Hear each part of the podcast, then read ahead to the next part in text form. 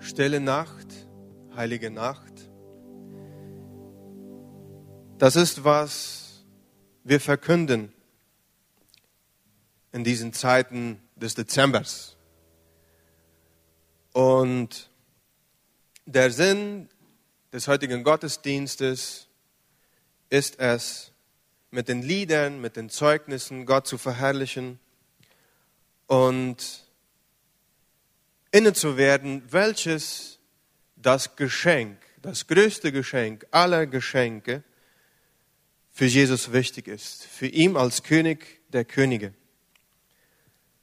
Deshalb habe ich den Titel für die heutige Botschaft auch folgendermaßen gesetzt. Ein Geschenk für den König. Wir kommen langsam in eine Zeit rein und das können wir nicht irgendwie aufschieben, da die meisten von uns anfangen nachzudenken, was wir schenken könnten. Ja, man trifft sich, Weihnachten ist ein Fest der Familie und man trifft sich mit Familien und Freunden und da wird dann auch beschert. Ja, das bedeutet, man äh, bringt Geschenke zusammen und beschenkt sich gegenseitig. Und das ist ja nicht immer eine stresslose Situation. Äh, was werden wir dann kaufen? Ja, ich meine, das ist vielleicht für mich auch nur ein Thema. Mag für euch überhaupt kein Thema sein. Aber ich bin nicht ein guter Schenker. Ich weiß niemals, was ich kaufen soll. Und eines der, äh, eines der Art und Weise, wie meine Frau gern geliebt wird, ist durch Geschenke. So, ihr könnt ja euch jetzt die Dynamik schon einmal vorstellen. Auf einer Seite erwartet man Geschenke und auf der anderen Seite weiß einer nicht, was man schenken soll. Aber das ist eine Geschichte vielleicht für ein nächstes Mal. Mit meinem Vater ist das viel leichter. Der wünscht sich nur immer Socken und Schokolade und das schon seit Jahrzehnten. Und das ist wirklich mal nicht schwer, Socken und Schokolade zu kaufen. Besonders für einen Mann, von dem man ganz genau weiß, dass der nicht unbedingt sehr viele verschiedene Modelle Socken hat. Das sind so mehr, mehr oder weniger immer die einzigen, ja? Oder schwarz oder ganz dunkelblau. So, aber wir sind in diesem, in diesem Rummel, wo wir anfangen darüber nachzudenken, ja, was schenken wir, was kaufen wir? Und ich habe mir die Frage gestellt, und viele Geschichten fangen ja, oder viele Gedanken fangen oftmals, oftmals mit diesem Satz an, was wäre, wenn? Ja, am Freitag Nachmittag haben wir in Residencias Concordia mit den Geschwistern darüber nachgedacht, was wäre, wenn Jesus in unseren Tagen geboren wäre? Wie könnte es aussehen? Wo wäre er geboren? Wer, wäre, wer wären seine Eltern? Wer hätte die Freudensbotschaft gebracht? Wer hätte sie zuerst bekommen? Und so habe ich mir dann auch für heute die Frage gestellt, wenn Jesus in diesen Tagen geboren werden würde, was würde ich ihm schenken? Was würde ich für ihn kaufen? Und ich will da einige Verse aus dem Matthäusevangelium lesen, die, den, das zweite Kapitel, die ersten zwei Verse und die Verse 9 bis 12. Und während ihr das in eurer Bibel oder im Telefon sucht, gehe ich auch meine Bibel holen.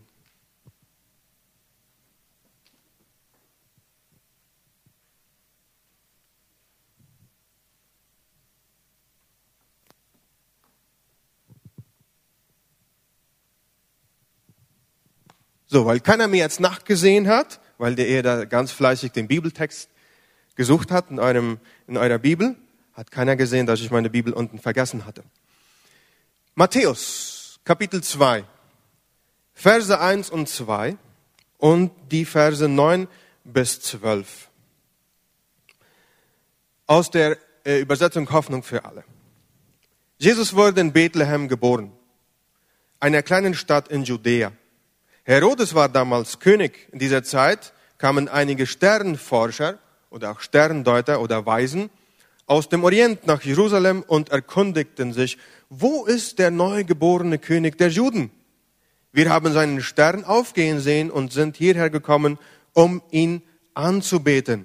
Das sind die ersten zwei Verse und ich mache mit dem neunten Vers weiter. Nach, ein, nach diesem Gespräch, also sie hatten damals, als sie ankamen in Judäa mit Herodes ein Gespräch, und nach diesem Gespräch gingen die Sternenforscher nach Bethlehem. Und das, ähm, und das Unglaubige geschah. Der Stern, den sie im Osten gesehen hatten, führte sie. Er blieb über dem Haus stehen, in dem das Kind war. Da kannte ihre Freude keine Grenzen. Sie gingen in das Haus, wo sie das Kind mit seiner Mutter Maria fanden, knieten vor ihm nieder und beteten es an. Dann packten sie ihre Schätze aus und beschenkten das Kind mit Gold, Weihrauch und Myrrhe. Im Traum befahl ihnen Gott, nicht mehr zu Herodes zurückzugehen. Deshalb wählten sie für ihre Heimreise einen anderen Weg. Die Sternforscher, Sterndeuter oder Weisen aus dem Morgenland, mit diesen Namen kennen wir sie. Und ich denke und ich bin felsenfest davon überzeugt, dass diese Geschichte hier in der Bibel steht, denn sie ist nur im Matthäus-Evangelium zu finden, aber sie steht hier wegen einem ganz bestimmten Grund oder Gründe. Aber einen will ich heute hervorheben.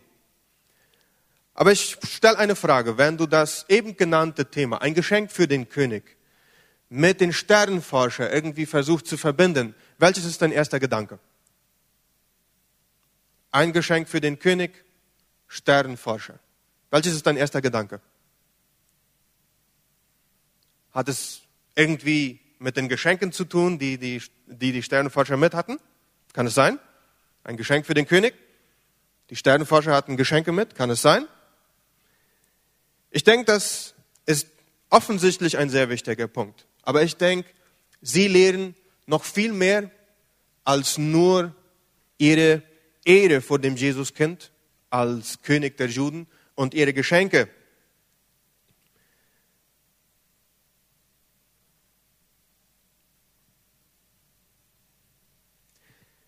Ein Geschenk für den König.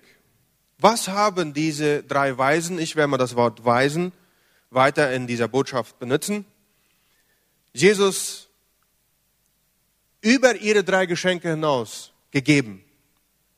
Als erstes ihre Zeit. Sie brauchten lange, um nach Bethlehem zu reisen und danach wieder zurück in ihr Land zu kehren.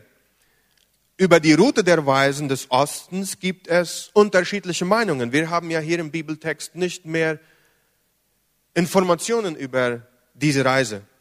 Nicht viel, aber doch etwas.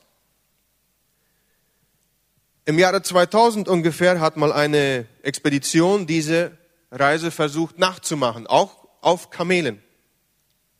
Und das sind ungefähr 1600 Kilometer Hinweg in eine Richtung und wenn man dann die, den Rückweg auch noch mit reinzieht, aber sie mussten ja dann einen Umweg machen, weil Herodes in Wirklichkeit vorhatte, äh, das Jesuskind zu töten, weil es angesagt worden war als ein Retter, als ein König, als der Christus, dann sind es nochmal 2000 Kilometer Rückweg hinzu. Das sind ungefähr 3600 Kilometer insgesamt. Und diese Expedition hat 200 Tage dafür gebraucht, diese Reise auf Kamelen zu machen. 200 Tage.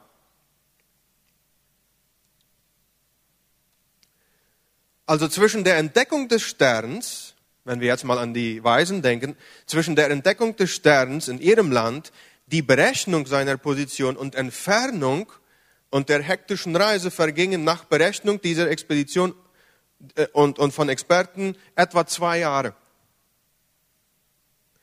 bis die Weisen das Jesuskind erreichten.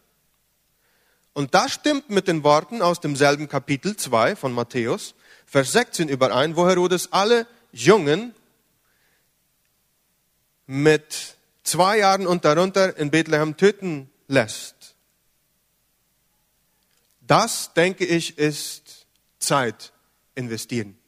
Wir lesen es, wenn wir die Geschichte so in Matthäus lesen und wenn wir auch Filme darüber schauen, dann scheint es alles an einem Abend oder in einer Nacht passiert zu sein.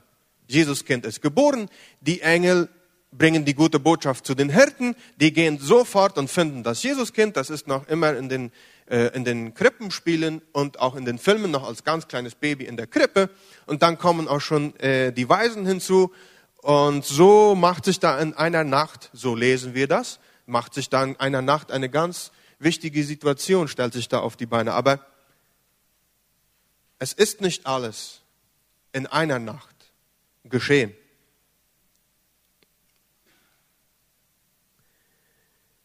Wenn wir dieses einmal nachgehen und darüber nachdenken, was diese drei Weisen, diese Sterndeuter an Zeit, wir reden hier nur von Zeit in diesem ersten Punkt, investiert haben, dann stelle ich mich die Frage und stelle uns die Frage, ob wir heutzutage bereit wären, einen solchen Wahnsinn zu begehen. 200 Tage Reisen. Nur um jemanden Wichtigen zu finden und ihm zu beschenken. Als ich dies das erste Mal etwas nachging und diese Informationen rauslesen konnte, dann habe ich mich etwas geschämt gegenüber diesen Männern. Ich habe mich etwas geschämt, weil sie waren geistlich nicht gläubig. Sie suchten einen König der Juden. Sie suchten keinen Retter. Sie suchten nur eine wichtige Person. Und dass sie sich mehr für Jesus interessiert haben, ohne es wirklich zu verstehen, als ich sehr, sehr viele Male.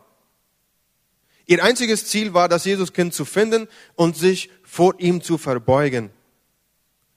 Suchen wir Jesus, um mit ihm genügend Zeit zu verbringen? Ist er der wirkliche und eindeutige Grund unserer Weihnacht 2022 und auch der echte Grund unseres ganzen Lebens? Und was mache ich, wenn Jesus, wenn ich Jesus nahe komme? Habe ich Geschenke für ihn oder will ich Geschenke von ihm? Eine zweite, ein zweites Geschenk, was diese Weisen an Jesus machen, ist ihre Energie und Kräfte. Das ist auch mit eingeschlossen, mit in der Reise eingeschlossen. Nach, nach den Experten dieser Expedition war der Weg nicht bequem, sondern gefährlich und ganz extrem ungemütlich. Aber sie haben alle möglichen komplexe Umstände überstanden. Es war kein Weg, der von Tapepora gemacht und unterhalten wurde. Wüste, felsige, trockene Regionen mit wilden Tieren und Städte, Regen, Dürren, Frost, Sandstürme, unbeschreibliche Hitze und auf Kamelen mit einer Geschwindigkeit von fünf Kilometer in der Stunde und das ungefähr berechnet nach den vorigen Zahlen 50 Kilometer pro Tag. Das ist wirklich sehr brav und übernehmend. Kann ich mir mal so vorstellen. Ich ich habe noch niemals auf einem Kamel gesessen. Aber die, die viele Mühe, die hatte sich gelohnt. Sie haben gefunden, was sie suchten. Und ein jeder von uns, ohne Ausnahme, wir sind in unserem Christenleben auch auf einer Reise. Und es gibt da auch schwere Momente. Es ist nicht immer alles bequem. Es läuft nicht immer alles gut. Und es mag sein, dass jemand von uns jetzt in diesem Moment vielleicht in einer Dürre ist, in seinem geistlichen Leben, in einer wahnsinnigen Hitze oder wahnsinnigen Kälte. Es, mag, es mögen Anspannungen in der Ehe sein. Viele Entscheidungen fürs neue Jahr, die man schwer zu treffen hat. Vielleicht eine schlechte finanzielle Abrundung des Jahres. Vielleicht hat jemand sogar Arbeit verloren. Streiten der Familie. Die Weihnachtszeit ist für sehr viele Familien auch eine schwere Zeit. Es sind Familienmitglieder verstorben. Es ist, es ist Zank, Zwiespalt, Entfernung. Und man versucht es so gut wie möglich über die Runde zu kriegen und man, sehr viele hoffen, dass die Weihnachtszeit mal endlich kann vorbei sein, damit sie mit ihrem normalen Leben weitermachen können. Und nicht andere froh in Familie zusammen sehen und sie sind Seelen alleine da. Ich weiß nicht, vielleicht ist deine Liebesbeziehung kaputt gegangen. Vielleicht ist jemand seelisch oder körperlich, gesundheitlich schwach. Entmutigende Zahlen in der Firma, Stress mit Kindern und so weiter und so fort. Es gibt da viele Situationen, wo man irgendwie schwach auf die Beine steht, stehen könnte. Aber eines ist ganz gewiss. Gott lässt uns in diesem Moment wissen, dass er um diese schwere Momente, um diese Kämpfe in unserem Leben ganz genau Bescheid weiß. Und dass er deshalb einmal damals in jener stillen und heiligen Nacht durch Gottes Wille näher zu uns gekommen ist und das auch in dieser Zeit will. Er will uns mitten im Sturm auch die hoffnungsvollen Worte in, in unsere Ohren flüstern, die er auch einmal Elias im Alten Testament zugeflüstert hat. Er sagte zu ihm, Elias war in einer Höhle ganz betrübt und er sagte zu ihm, was tust du hier? Esse, trinke, ruhe dich aus. Ganz wichtig. Aber dann steh auf, mach dich auf und gehe. In anderen Worten, Gott will uns Erholung geben, Erleichterung, Trost, Begleitung und auch Ermutigung, damit wir wieder im Geist gestärkt werden, damit unsere Reise als Christen, damit wir die nicht aufgeben oder nicht zu mutlos werden. Denn so wie sich diese Reise für die drei Weisen gelohnt hat, so kann sie es auch für uns. Eine dritte Sache, die sie geschenkt haben an Jesus, war die Ehre. Und das fällt mir auf im Vers 2. Als sie in Jerusalem ankommen, fragen sie, wo ist der König? Also sie suchten was ganz Bestimmtes. Sie erkannten Jesus als souverän an, obwohl sie selbst nicht wirklich an ihm als Retter glaubten. Ihr religiöser Hintergrund basierte sich ehemals auf, auf Astrologie und kosmischen Dingen und nicht auf dem Glauben an einen Retter. Sie waren gnostisch Gelehrte, daher das Wissen, dass Jesus jemand ganz Besonderes war. Sie glaubten nicht an ihn als der Messias. Sie folgten ihm nach ihrem Besuch nicht, jedenfalls wir haben nicht biblischen Hinweis dafür. Und sie ließen sich auch nicht taufen. Sie kannten ihn nur bis zu, einem gewiss, bis zu einer gewissen Grenze, aber darüber hinaus erkannten sie ihn nicht als Herr und Heiland. Und da haben wir eine, da sind wir in einem Fortschritt, in einer Ventaja. Und ich bin mir sicher, dass wir Jesus als mehr wie nur ein König der Juden sehen. Mehr wie ein Geldautomaten, der uns geben soll, was wir wollen. Mehr als ein Kindermädchen, das uns in unserem Wahnsinn irgendwie beschützen muss. Oder irgendwie ein Glücksbringer. Ich bin mir ganz sicher. Denn offensichtlich, Jesus ist mehr als das. Er ist mehr als ein Prophet. Er ist mehr als ein Lehrer. Er ist mehr als ein Wundertäter oder ein Gott des Wohlstands. Er ist gerecht, heilig, ewig, allgegenwärtig. Er kennt uns durch und durch. Er ist der Schöpfer des Himmels und der Erde und auch unserer. Er ist der Sohn des allmächtigen, des souveränen Gottes, Jehova der Herrscharen, König der Könige und Herr der Herren. Und er ist unser Gott. Und deshalb gebührt ihm alle Ehre. Viertens und letztens, was die drei Weisen Jesus geschenkt haben, ist ihre Anbetung. Sie betraten das Haus, wo sie das Kind mit seiner Mutter Maria fanden, fielen vor ihm nieder und ehrten es wie ein König. Das ist für mich so tiefgreifend und so krass. Und ich versuche mir erst vorzustellen, dass sie es nicht mal gewagt haben, länger dieses Kind anzuschauen oder irgendwelche Fragen zu stellen. Ich stelle mir das so vor, sie sind reingekommen und sie sind zu Knien gefallen, denn sie haben gefunden, was sie suchten. Sie erkannten den kleinen Jungen als König an.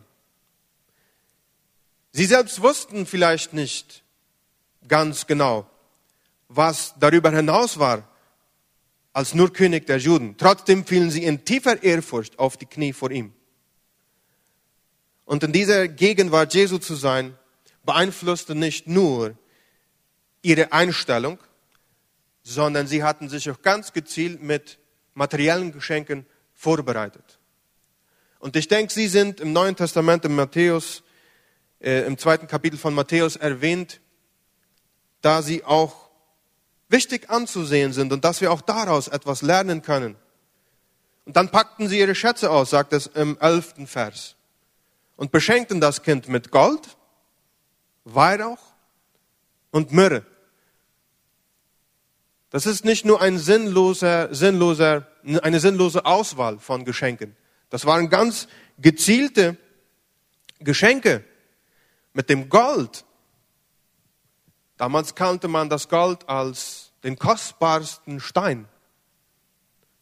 Und damit wollten sie einfach das Beste von ihnen materiellen Gütern abgeben. Und es ist notwendig auch für uns daraus zu lernen, für uns selbst, unsere Familie, unseren Besitz, alle materiellen Güter, die wir haben,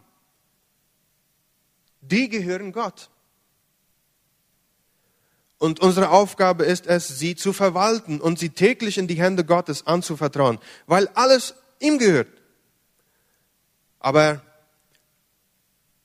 wie selten nehmen wir Rücksicht auf diese Realität in unserem Alltäglichen, unsere Arbeit, unser Fahrzeug, unser Haus, unser Land. Alles gehört ihm. Und so wie wir das auch immer wieder von hier vorne und auch in den kleinen Hausgemeinden und wo wir immer, wo immer wir die, den Raum bekommen, predigen, dass es wichtig für einen Christen ist, treu im Zehnten und im Opferbringen zu sein, ist es für uns auch wichtig, darin weiter treu zu bleiben. Als zweites Geschenk, Weihrauch. Und das ist so sehr interessant, wie man dieses, also, also stellvertretend für das Beste im geistlichen Bereich, dieses in Offenbarung Kapitel 5, Vers 8 wiederfindet. Da schreibt die Bibel, im selben Augenblick fielen die vier Gestalten und die 24 Ältesten vor dem Lamm nieder. Jeder Älteste hatte eine Harfe und goldene Schalen voller Weihrauch. Das sind die Gebete aller, die zu Gott gehören.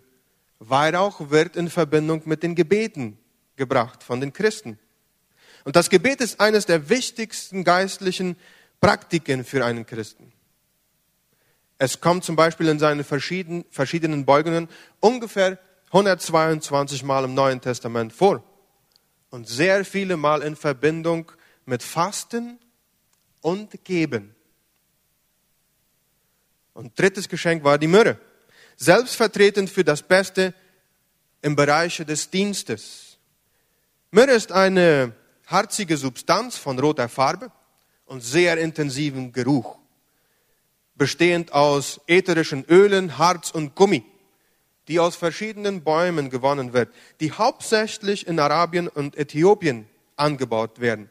Es wird für Parfüme verwendet, aber auch für duftende, stark duftende Salben. Paulus schreibt zum Beispiel in 2. Korinther Kapitel 2, die Verse 14 bis 15, dass Gott den Duft seiner Erkenntnis durch uns offenbart. Von ganzem Herzen danke ich Gott dafür, dass er uns immer in Triumphzug von Christus mitführt. Wohin wir auch kommen, verbreitet sich die Erkenntnis Gottes wie ein angenehmer Duft, dem sich niemand erziehen kann. Ob die Menschen nun die Botschaft annehmen und gerettet werden oder sie ablehnen und verloren gehen, durch Christus sind wir ein Wohlgeruch für Gott.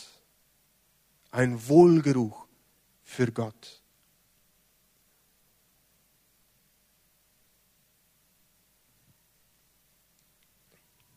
In unserem persönlichen Leben, in unserer Ehe, wenn wir eine haben, in unserer Familie, in unserem Umfeld, nicht nur jetzt an Weihnachtszeit, sondern auch im Rest des Jahres. Duften wir nach Christus? Duften wir nach Leben? Oder was riechen andere, wenn sie mit uns zusammen sind und wenn sie an uns vorbeigehen, wenn sie uns beobachten? Was fällt auf? Ein Geschenk für den König. Wir können auch in, diesen Weihnachts-, in dieser Weihnachtszeit weiter darüber nachdenken, was wir dem König für ein Geschenk machen können. Es kann Zeit sein. Es kann Ehre sein. Es kann unsere Energie und Kraft sein. Es kann Anbetung sein, aber es können auch materielle Güter sein, die wir an Arme weitergeben oder an Bedürftige. Es gibt so viele Situationen, wo wir auch da eingreifen können als Christen, um wirklich Duft des Lebens zu sein. Und ich will allen äh, Mut machen. Und ich schließe mich damit ein, dass wir dieses in unsere Herzen und unsere Gedanken mitnehmen können für diese Weihnachtszeit. Ein Geschenk für den König.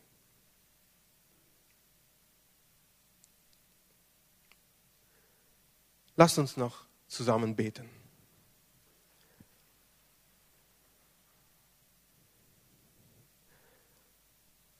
Noch einmal danke, Vater, dass du uns durch diese Minuten in deiner Gegenwart geführt hast.